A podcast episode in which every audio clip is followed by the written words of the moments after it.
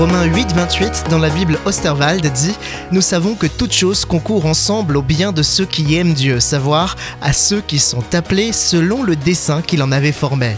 Pas facile de comprendre un tel verset lorsque la douleur, le doute, le deuil, la maladie ou tout simplement un contexte morose ont la capacité d'anéantir toute forme d'espoir durable. Et pourtant, cette vérité à expérimenter, c'est que tout, absolument tout, peut tourner en mon avantage, pour mon bonheur.